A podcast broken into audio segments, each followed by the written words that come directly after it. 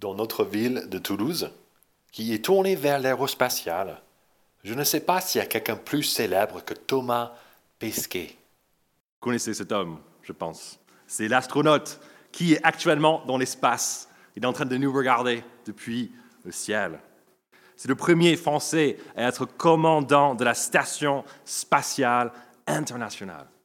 Quel homme Même si c'est un héros national, il est particulièrement apprécié ici dans la ville rose parce qu'il a fait ses études ici. Je ne sais pas si vous connaissez ça. Ici, à lycée Super-Haut même. Peut-être certains d'entre nous ici ce soir, vous avez étudié à la même école.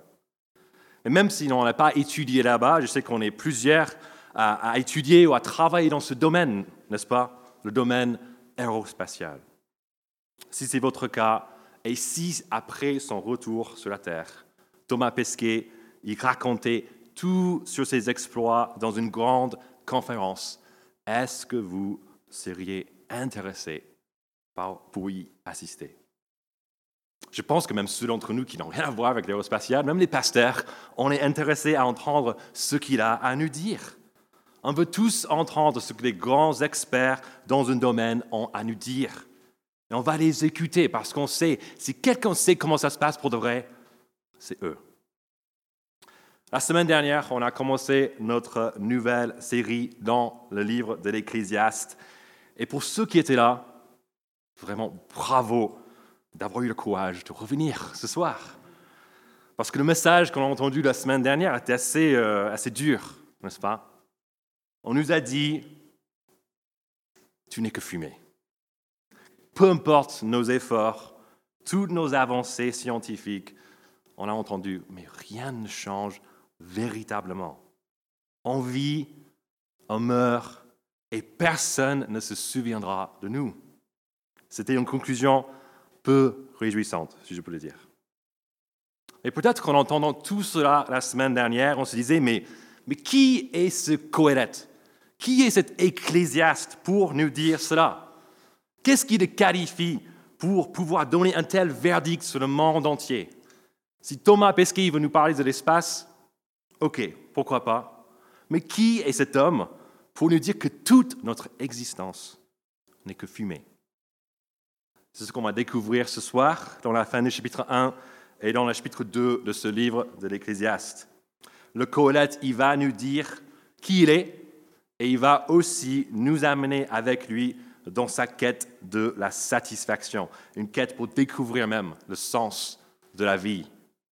Il nous fera ensuite un petit bilan bilan pardon, et de tout ce qu'il a découvert.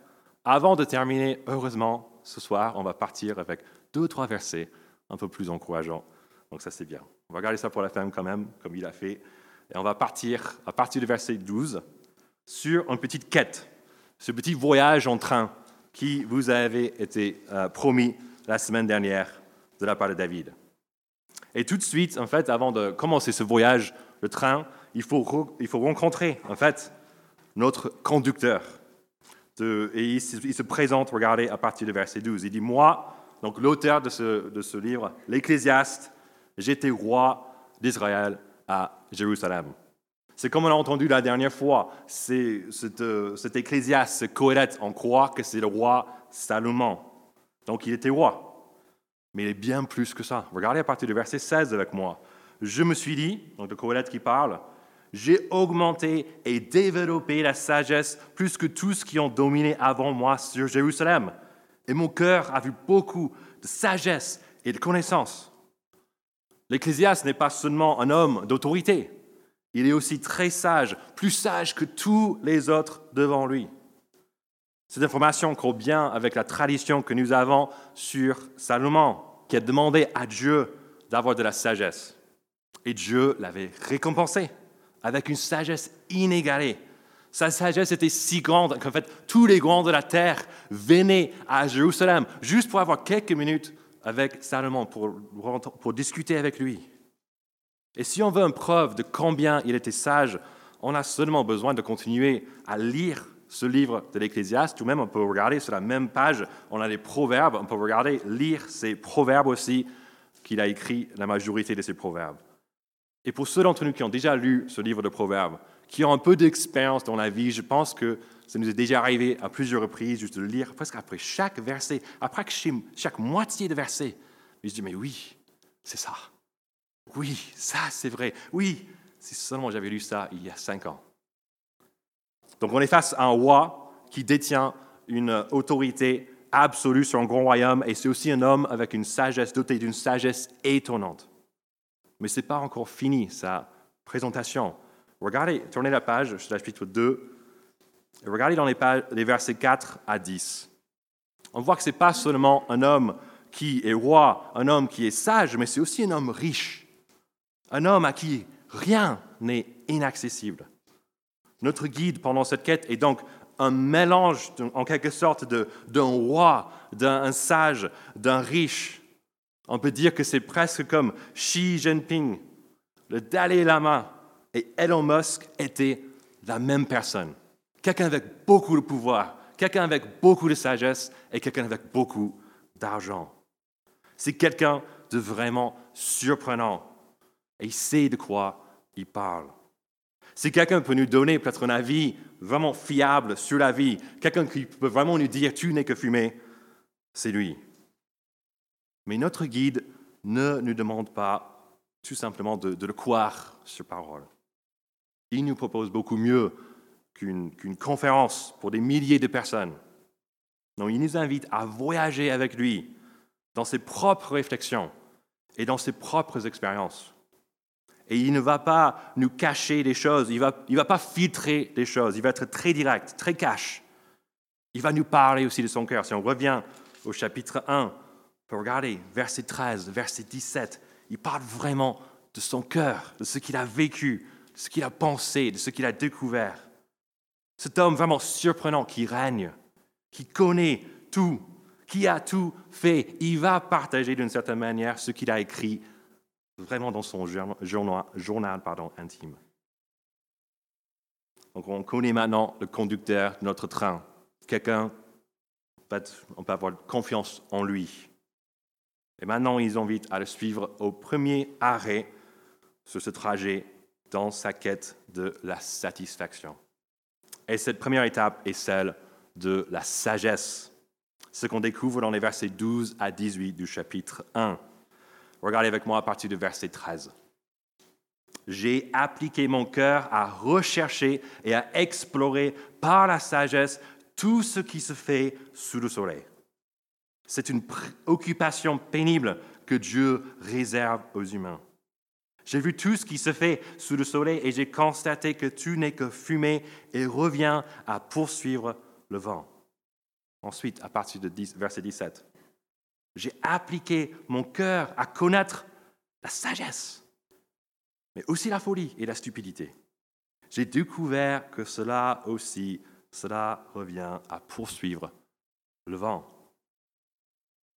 L'Ecclésiaste essaie avec toute sa sagesse d'échapper au constat qui nous a lancé la semaine dernière, que tu n'es que fumée. Il applique son cœur pour découvrir peut-être une connaissance, une, sagesse un peu cachée quelque part qui va l'aider à dépasser ce monde fugace et, et pour trouver de la satisfaction. Mais qu'est-ce qu'il découvre? Que tout revient à poursuivre le vent. Et pire encore, regardez le verset 18, verset assez triste. En effet, avec beaucoup de sagesse, on a beaucoup de chagrin. Et celui qui augmente sa connaissance augmente sa souffrance. La seule récompense qu'il a pour toute sa sagesse, c'est qu'il obtient du chagrin, il obtient de la souffrance. Et quand, donc, quand il regarde notre monde, il voit, en fait, on peut regarder ça au verset 15, il nous donne un petit proverbe, que notre monde, en fait, est courbé. Notre monde est en manque de quelque chose. Et malgré tous nos efforts, on n'arrive pas à le redresser, ni à compter ou à rétablir ce qui manque. Et ça le rend triste, très triste. Peut-être que vous avez cherché de votre côté un peu de sagesse et vous n'avez peut-être pas le même constat que l'Ecclésiaste, que vous n'êtes peut-être pas si triste que ça. Si c'est votre cas, l'Ecclésiaste veut vous inviter à aller un peu plus loin, à réaliser encore plus votre recherche de la sagesse, à aller encore plus loin, de faire, faire presque une expérience. Allons à fond dans la sagesse, à fond dans l'éducation, à fond dans la connaissance. Parce qu'il sait en fait que tôt ou tard, vous allez arriver à la même constat que lui, que tout est cassé dans notre monde. Et le fait de le découvrir nous fait souffrir. Donc allons-y. Lançons-nous, peut-être dans la politique. Vraiment, on va regarder euh, BFM 24 sur 24 et on va, on va voir en fait si on peut rester, rester optimiste quant à la direction de notre pays. C'est vraiment un bon défi pour vous. On peut rejoindre Greta Thunberg qui milite pour l'écologie. Et on peut voir si on ne sera pas comme elle qui se met de plus en plus en colère au fur et à mesure de ses découvertes. Voyageons peut-être dans d'autres pays, des pays les plus pauvres, pour découvrir si les inégalités n'existent plus là-bas. Écoutons les podcasts les plus connus qui racontent des histoires criminelles réelles qui choquent et qui rendent tristes. Lisons des journaux. Parlons avec des philosophes. Visitons les gens dans les hôpitaux. Regardons les personnes sans domicile fixe qui sont même au coin de la rue devant ce bâtiment. Plus on en découvre sur notre monde courbé, plus on souffre. Et avant de se dire, mais ouais, ce sont des réflexions de athée, moi je suis chrétien, Dieu, il, il change tout dans notre vie. Regardez la fin du verset 13. Très intéressant. Qui a réservé cette occupation pénible aux hommes de voir que tout ce qui se passe sous le soleil n'est que fumée? C'est Dieu. Croyants ou non croyants, on est tous dans le même bateau. On peut dire qu'on est tous dans le même train, si on veut garder cette image. Et c'est un train doté de plein de mouchoirs pour essuyer nos larmes, parce que la sagesse n'a pas de réponse au chagrin et à la souffrance de notre monde. C'est pour ça que l'Ecclésiaste dit, mais je ai assez de ça. Il tourne la page. Je vais essayer autre chose, parce que la sagesse, ça n'aide pas à échapper à la fumée de la vie. Il va essayer autre chose, partir du verset 1 du chapitre 2. Regardez. Je me suis dit dans mon cœur, allons, essaie la joie et tu goûteras au bonheur. Si on ne peut pas transcender la souffrance de notre monde, au moins on peut profiter de notre vie, essayer d'éviter un peu cette souffrance en trouvant de la satisfaction dans, la joie et, dans le bonheur. Il devient en fait hédoniste. Mais malheureusement, ça ne marche pas, ça ne marche pas non plus. Regardez la fin du verset 1. J'ai constaté que cela aussi, c'était de la fumée. J'ai traité, verset 2, le rire de folie. Et je dis à propos de la joie, à quoi sert-elle Mais peut-être qu'on se dit, mais il a dû louper un truc. Parce que notre monde, quand même, il y a des choses sympas. On peut trouver du plaisir là-dedans. Mais ce n'est pas un manque de créativité ou de temps qui l'a empêché de profiter de la vie. Regardez tout ce qu'il a fait après avoir pris plusieurs ou un ou plusieurs ou même peut-être quelques bouteilles du vin euh, au verset 3. Regardez ce qu'il fait à partir du verset 4. Je me suis lancé dans de grandes entreprises. Je me suis construit des maisons, je me suis planté des vignes, et je me suis fait des jardins et des vergers, et j'y ai planté toutes sortes d'arbres fruitiers. Je me suis fait des réservoirs pour arroser des, pépinières. J'ai acheté des serviteurs et des servantes. J'en ai eu, d'autres nés chez moi. J'ai aussi possédé des, des troupeaux, des bœufs et des brebis, plus que n'importe qui avant moi à Jérusalem. J'ai même amassé de l'argent et de l'or, les richesses des rois et des provinces. Je me suis procuré les chanteurs et les chanteuses et ce qui fait le plaisir des hommes, des concubines en quantité.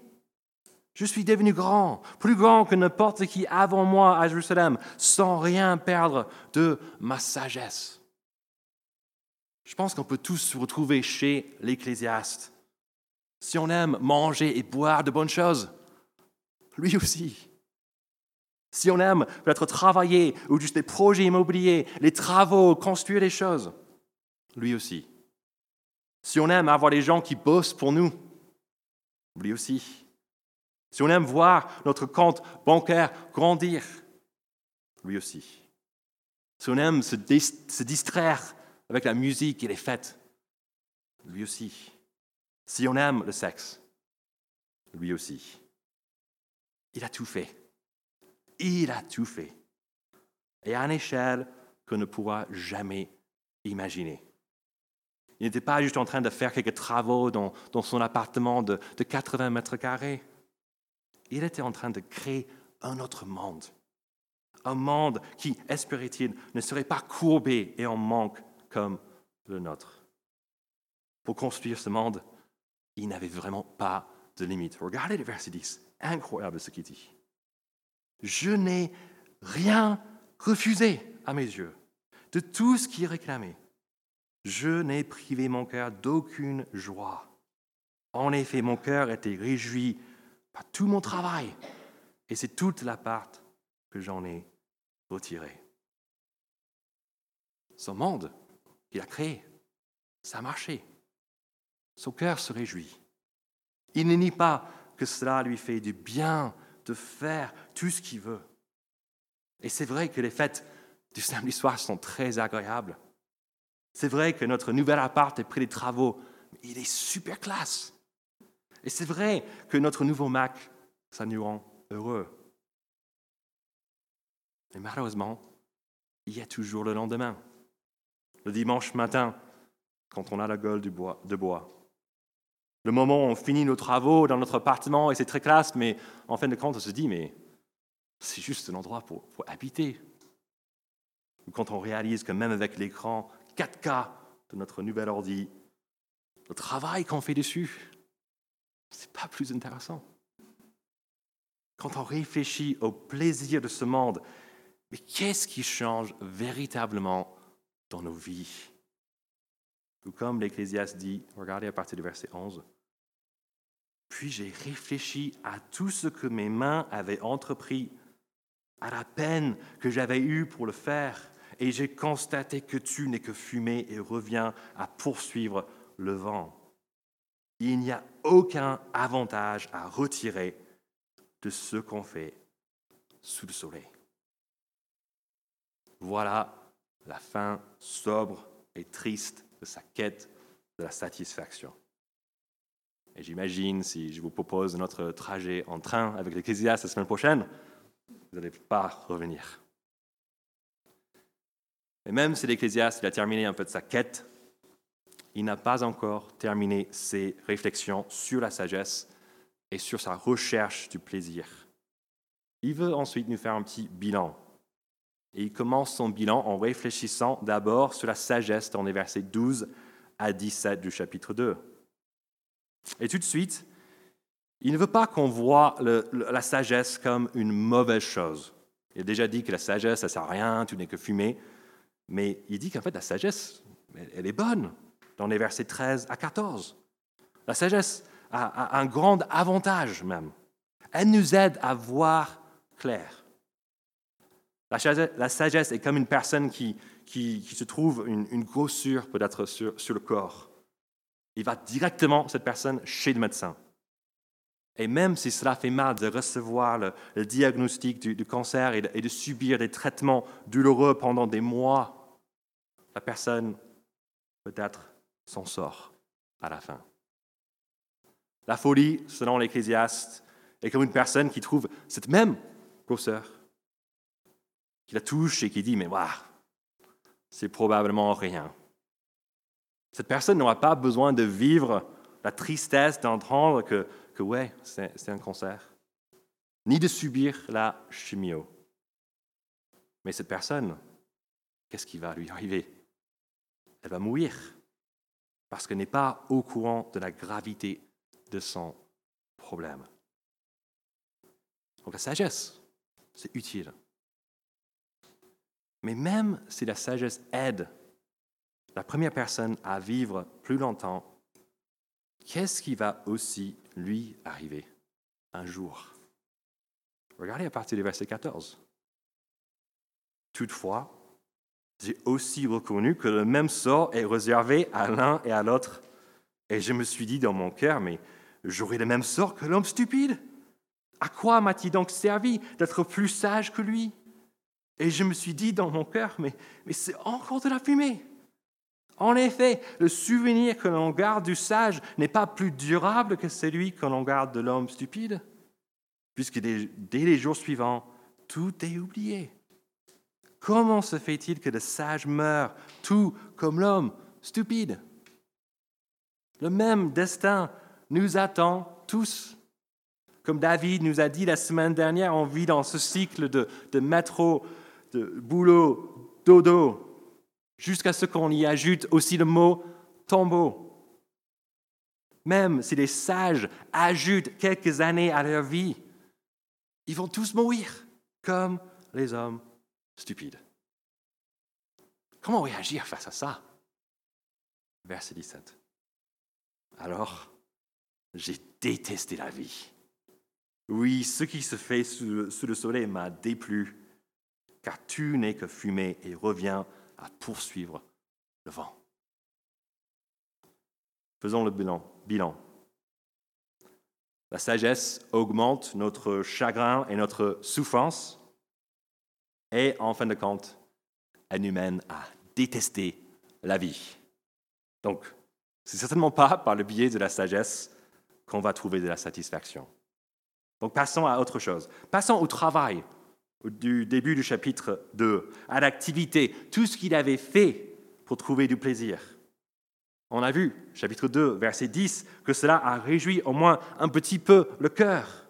Peut-être que le bilan de l'Ecclésiaste sera plus positif à son égard. Regardez à partir du verset 18.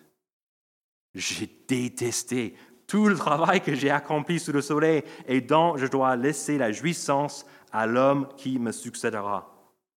Et qui sait sera sage ou fou. Pourtant, il sera maître de tout mon travail, de tout le fruit de ma sagesse sous le soleil. Cela aussi, c'est de la fumée. J'en suis venu à désespérer à cause de toute la peine que je me suis donnée sous le soleil. En effet, un homme peut travailler avec sagesse, savoir-faire et succès, et il doit laisser le produit de son travail à un homme qui ne s'est donné aucune peine pour cela. Cela aussi, c'est de la fumée. C'est un grand malheur. Tout comme pour la sagesse. Quand on pense à la mort, toute la signification de notre activité disparaît. Nous ne pouvons rien apporter avec nous quand on quitte cette vie.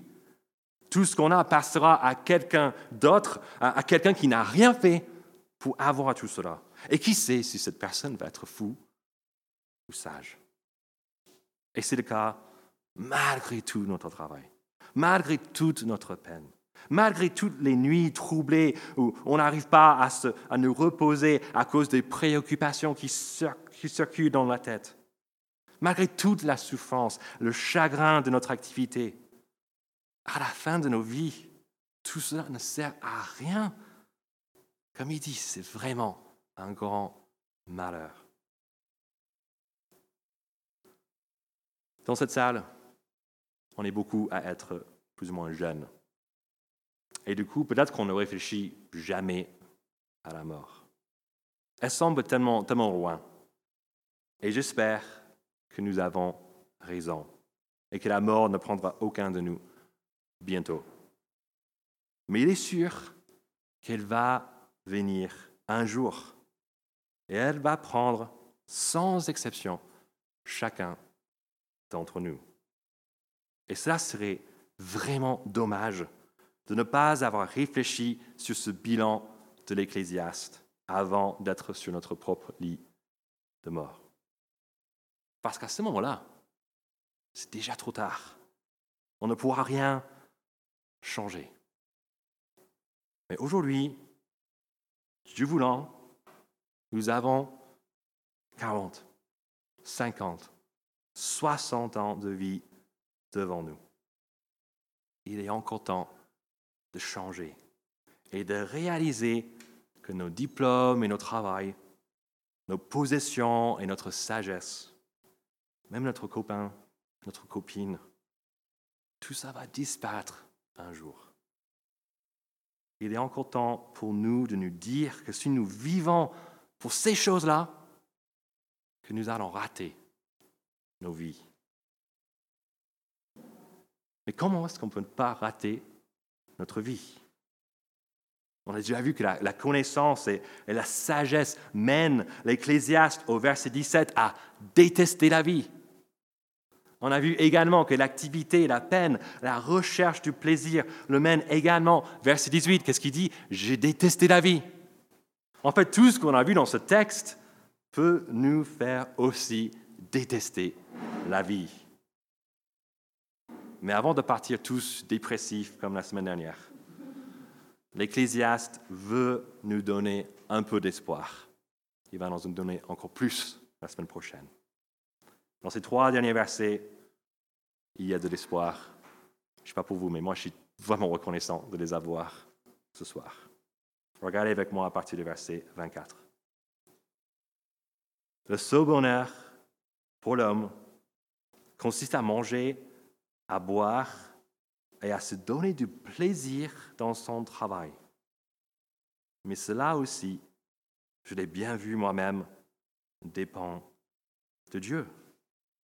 En effet, qui peut manger et jouir de quelque chose en dehors de moi ou de lui?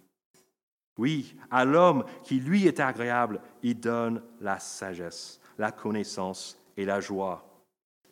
Mais au pécheur, il réserve la tâche de récolter et d'amasser des biens afin de les donner à celui qui est agréable à Dieu.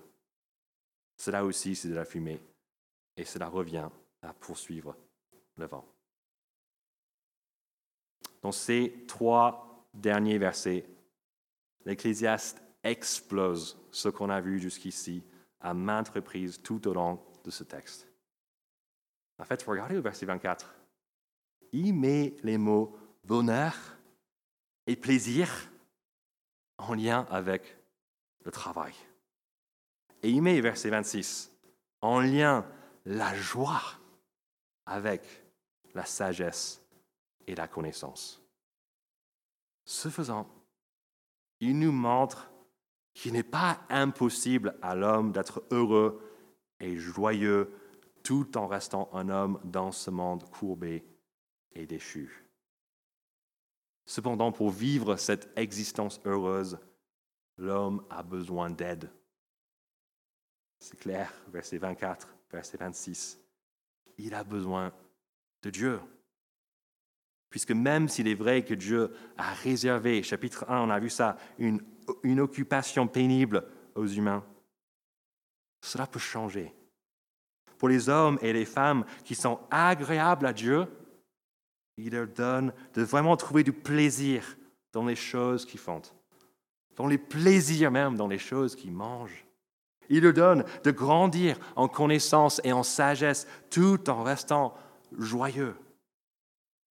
Mais pour les pécheurs, les gens sans Dieu, verset 26, ils restent dans cette occupation pénible, cette tâche de récolter et d'amasser, non pour eux-mêmes, mais pour le peuple de Dieu. Pour eux, leur vie est vraiment de la fumée. Ils ont vraiment de quoi détester leur vie. Mais pour ceux qui s'humilient devant ce Dieu et cherchent à lui être agréable, tout peut changer. Puisque seul Dieu peut rendre satisfaisante nos vies sous le soleil. On découvrira un peu plus sur cela la semaine prochaine. Mais pour l'instant, moi, je veux juste m'arrêter là et je veux bien prier pour demander à Dieu de nous faire la grâce de trouver de la satisfaction pour nos corps et nos âmes. Je vais prier.